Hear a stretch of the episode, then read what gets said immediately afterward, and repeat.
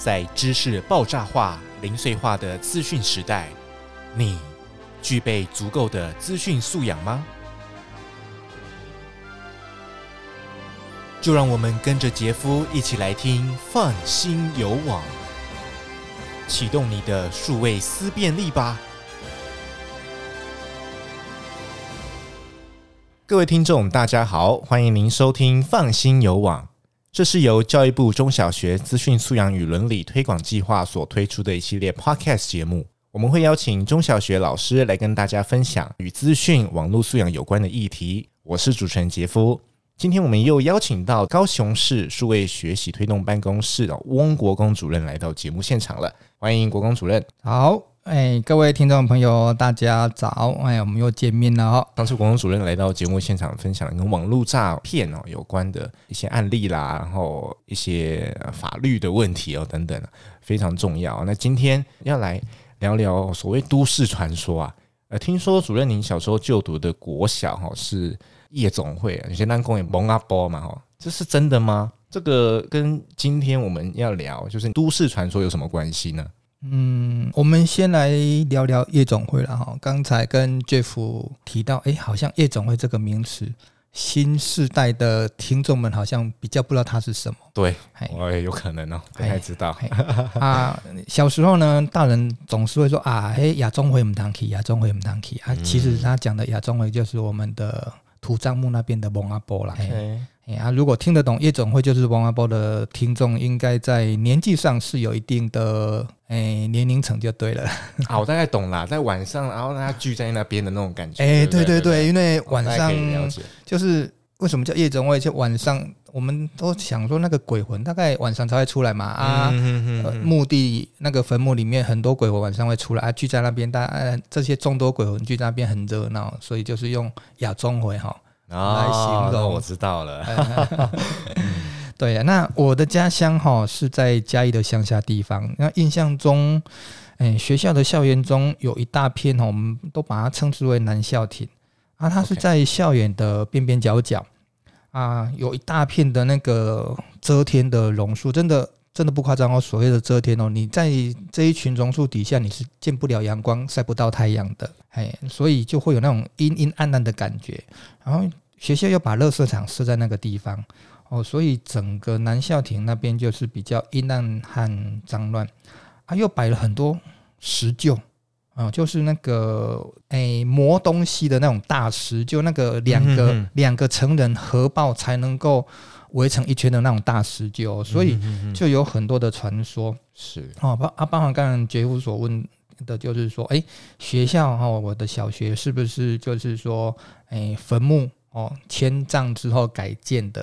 这个都是以前我学校的传说中之一啦。哈，那为什么会有这样传说？就是因为有人有，不管是我们小学附近的当地民众啊，或者是说我们学生以讹传讹啊，就是说有传说在怪手在挖围墙的时候挖到哎人的骨头啊、棺木啊，而且。传说数量还不少，哇！哎，所以才会传说哦，原来那边会不会以前就是乱葬岗之类的墓地哦，然后把它改建成学校，然后再加上哦，晚上会有有这个传说很多，再加上因为它是夜总会的传说哈，所以会看有传说说，哎，晚上去那边会看到一些白天看不到的景物了哈。那因为那边就是阴暗的边边角角，所以。哎，以前吸毒的人哦，会有会去那边打速适康。早期哦，早期七十年代的那个吸毒都是吸那个速适康的。嗯哦，这些好多好多的传说。然后呢，竟然也有同学烧焦晚上烧焦去探险。哇，那个真佩服他们的勇气。我以我个人来讲，我还真的不敢去。我说现在很多啊，还有拍成影片的。哇，到那个 YouTube 的哦，对对对，杰夫这样讲，真的就有印象了。嗯，不过说真的，我到现在还是没有勇气去晚上去那种地方探险。还有人用那个很专业的仪器啊，是去测 EVP 啊，有没有那个频率？有没有？然后跟他做对话。我有看过这样的影片，还真的有。但是我我不知道啦，我没有去求证说他这个到底是有没有科学证据的仪器还是什么，这个我就不太确定。那真的有看过这个影片，然后就觉得哦，晚上会做噩梦哦。哇，那这样子又是另外一种都市传说了。对对对，嗯嗯。那我就举小时候的这个南校町的这些传说，其实以现代的名词，我们叫做都市传说。嗯嗯嗯。那台湾知名的都市传说有台中大坑的红衣小女孩。OK。那还有人面鱼传说啊，人面鱼传说有两个版本，然后发生地有两个版本，一个是高雄的冈山，一个是嘉义的兰潭。啊，还有诶，很早很早以前，台中威尔康。西餐厅大火发生之后，哦，发生大火事故，哎，好像也不少人在那个事件罹难。后面又有一个都市传说，就是幽灵船的传说。那嘉义兰潭那边有一个兰潭水怪的传说。哦，所以其实台湾各地哈，不要讲台湾各地，全世界各地都有所谓的都市传说。那今天要聊的都市传说呢，哦，其实就是说，哎，要跟我们的网络事读中的事实查核。有关系，嗯嗯，这么多的传说当中，哪些是真的，哪些是假的？那它不见得是诈骗，但是呢，它有些是假讯息。那我们就透过我们网络试读的事实查核，来聊聊这些网络传说如何去破解它。不要去盲目的相信这些传说啦，要自己要有判别的这个能力，这样子。是的。所以刚刚主任您说的，您的那个以前就读的国小啊。对，他的这个传说就一直流传到现在，背后没有去做一些科学上的考察啦，或是去有一些迹象哦显示说他哎好像是真的还是怎么样？哎，因为我高中就离乡了，OK，所以到现在呢也真的也没有去求证过。嗯，他倒是有一些哈很古老的传说哈，哎，应该也不能叫做求证啊，就是说自然而然的就破解了哦。杰夫小时候有没有被爸妈说过小孩子不能吃鸡爪？没有呢，我小时候没有听过。有有听说不能指月亮啦。哦，指月亮会割耳朵，对不对？哎，这个是有，但是鸡爪没听过。哎，那我们小时候哦，常常会被长辈说：“这样给那别当家给卡椒啊？”为什么？那很好吃啊。对啊，因为它好吃啊，嗯，哎，所以大家会想吃嘛。那可我在猜啦哈，我在猜应该是当时的物质生活不是那么的优裕，然后所以长辈都告诉你说，虽然给那边当家给卡椒啊，那么哈，你叫的料哈给卡椒啊哈，哎，你要破你也破啊抓，啊你个别读册，那时至今日，哎，这个我真的有去求证哦，嗯，求证一些长辈哦，说，哎呀，为什么小时候都要这样子对我们讲？那些长辈就笑一笑。啊，这给看两只卡呢？啊，我恁家我没假啥。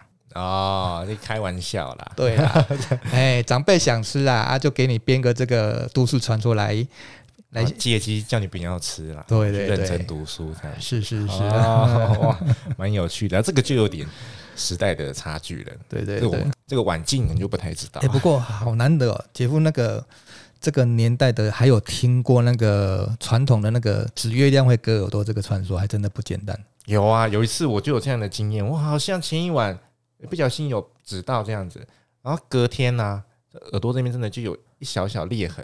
哎、欸，这个真的是这样子、欸，哎、欸，真的也很奇怪呢。因为小时候哈，虽然长辈这么说，那我们那时候半信半疑，但是真的还有同学说，哎、欸，他昨天指着月，就像杰夫一样讲的，昨天指着月亮，那耳朵就受伤了。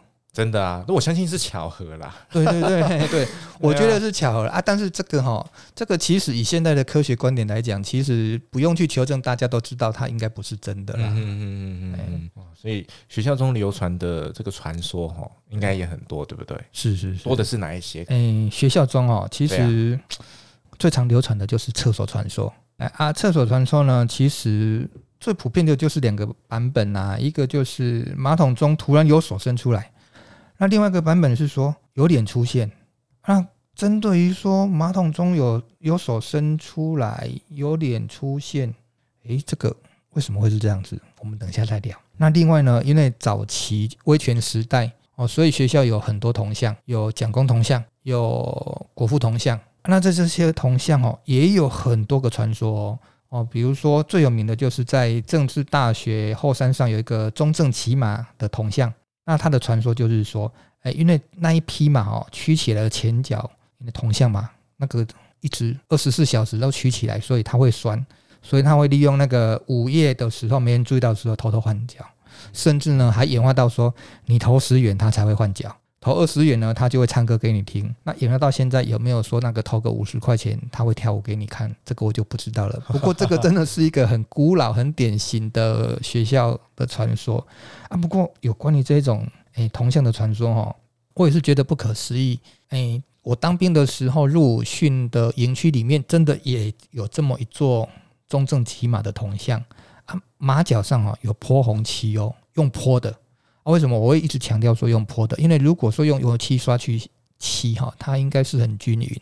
可是，一眼看上去，它就是那个红漆泼上去的那种感觉，用泼的那种感觉。嗯哼嗯。那它的传说也是一样啊，就是说晚上啊，跟那个诶政治大学的那个一样哦，有一点雷同，就是说会动。那因为毕竟它是在军营嘛，那中正铜像，因为诶先总统蒋中正他是好像是创办军校。还是说什么的？OK，哎，所以他就会在半夜的时候骑着他那匹马去巡视营区啊，吓到很多人。所以有高人指点之后，嗯哼，泼上了红漆，就不会在半夜骑马巡营区了。嗯嗯嗯。哎，可是这样子在国军部队里头竟然也信呢？他不然 以以前的那种威权时代，为什么会允许一个铜像上，而且是在那种威权时代？蒋中正应该是很高高在上的，竟然是可以允许被泼红漆的哦。对，所以这个真的是很神奇的一件都市传说。那刚才有提到，就是说，哎，手指月亮哥耳朵啊，吃鸡爪啊，哈。然后其实现代版的哈，嗯，N 年前啊，几年前我真的忘记了，有传说那个素食业者卖的那个炸鸡是经过鸡改的基因鸡，它有六只脚。啊啊，这样才能够供应大量的炸鸡脚、炸鸡腿，这个也是传说诶。那另外一个就是说，洗发精含细磷会伤发质，导致秃头哦。这些好多好多啊，这些这么多的学校的传说，我们就不再一一详述了哈。嗯嗯嗯。所以现代的可能跟跟健康比较有关呢。对对对。然后刚刚讲到学校里面的传说哈，我以前有听过一个在淡水某一间大学，那它有一个宫灯姐姐。据说这个宫灯姐姐啦，以前也是那个，那就是宫灯大道的那一间大学。哎，没错没错。听说那宫灯姐姐以前也是那个学校的学生嘛，是。然后好像为情所苦，怎么样，在那边自缢了。是。然后后面就就有这样的传说出来，就是说你在午夜十二点啦，然后半夜的时候去，你会听到一个声音，有一个很甜美的女子的声音在背后问你说：“哎，请问现在几点了？”然后被问的人转过去，就看到没人了，或者是他回过神来的时候，他已经是在那边昏睡一整晚的。然后到现在也也就没有去破解啦，是就是这个传说还是依依然的流传着。然后甚至还有命理专家去那边看说啊，空灯姐姐已经转世了。哇 哇，那转世应该就不会再来了吧？对呀对呀，但是。我不知道诶、欸，这种很多哈，这么多的都市传说在校园流传，那真真假假，我们到底要怎么分辨？难道真的要去实地实际走一遭吗？在学校都怎么样教学生破除这样都市传说呢？对，破除这种都市传说，其实就是要去做它的事实查核。嗯、那刚才有提到，就是说在学校里头的那个厕所传说哈，诶，刚才有提到两个版本嘛，一个就是马桶中。有手突然会伸出来，嗯，那另外一个就是说，哎、欸、哎、欸、会有脸。那其实我们用科学或者观察的角度来看，以现代的马桶，不管它是坐式的还是蹲式的，哎、欸，Jeff，你觉得有可能会让一只手伸得出来吗？不太可能吧？对啊，你看，我们就带着学生，就带着学生去厕所观察嘛，去。哎，学校的厕所大部分都是蹲，小学了哈，小学大部分都是蹲式，嘿，那少大概一排厕所里头，大概一两间是坐式，哎，那不管是蹲式也好，坐式也好，我们就拿个那个什么，那个外面那个商场那种衣服模特，嗯嗯，去借只手放进去，就知道可不可行了吧？就放不进去的，是啊，所以 所以这样子自然就破除了嘛。所以在学校里面破除传说哈，有有些就是透过实际的体验啊，或者观察哦。那另外一个版本是说，诶，有脸突然出现，那我们就带着学生好来，不管是哪种马桶，我们就按出来冲水钮来看看，按按也好，不按也好，我们请学生去观察。哦，首先就观察说，我们按冲水钮，看它有没有出现人脸。诶，学生观察完之后，不管哪一种形式的马桶，说怎么可能？学生就说是怎么可能嘛？那另外一个可能性就是说，哦，不是冲水的时候产生的，哎，有可能马桶哈没有在清洗啊，所以那些马桶的污垢啊、水垢啊，在马桶上面就会形成不同的图案。那这些图案说真的，那就是见仁见智啊。你觉得它像什么，它就是什么啊。但是它是不是灵异？不是啊。它是因为马桶的污垢所造成的图案嘛？所以根据这样子的观察或实验呢，就其实很快可以去诶、欸、破除马桶的传说。刚才有提到说哦，在学校的话，我们尽可能的就是说用实验或观察或来验证。那关于都市传说哈，其实作家谢宜安他出版了一本特搜。台湾都市传说的这一本书，它指出了，就是说，都市传说就是人们的内心害怕事物的结晶。透过解码这些传言，就能够让恐惧现形。其实我还听过，我到现在还是会这样做，就是说晚上不能剪指甲。哦，你听到的版本是怎样？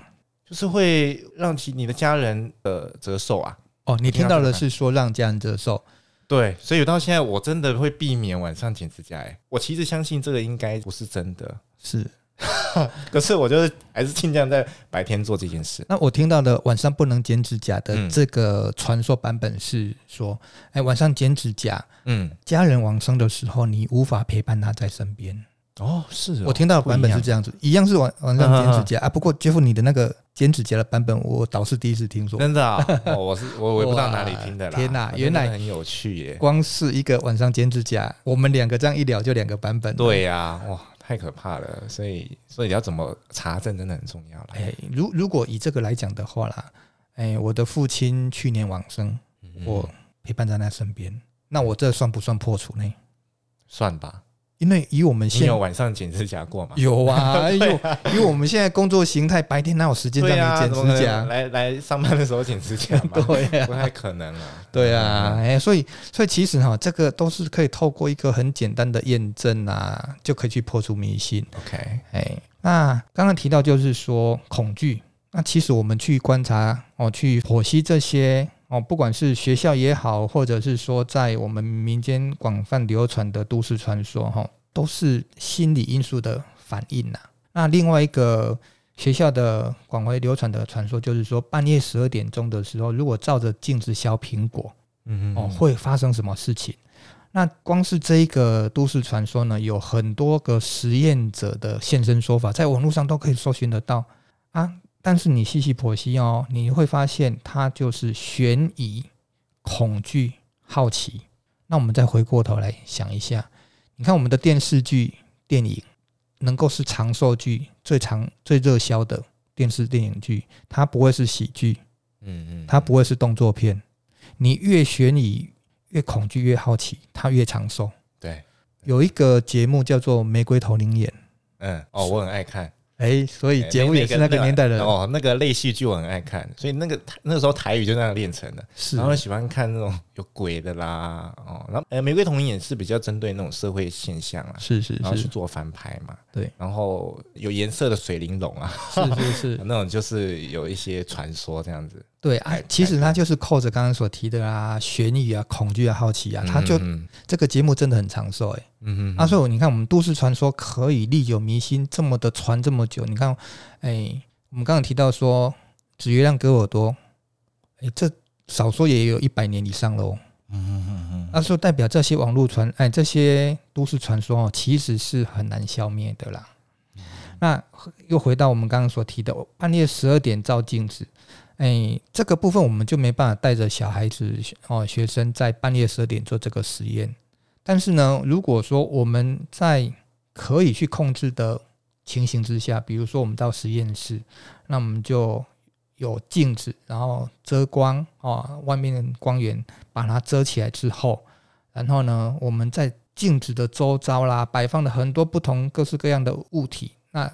再加上我们去解说光线的反射折射，然后又那么昏暗的光线之下，有没有可能会形成诶这种半夜十二点照着镜子会出现啊削苹果了哈？诶照着镜子削苹果会出现人脸的这种效应？诶其实透过实验真的很有可能会出现这种情形。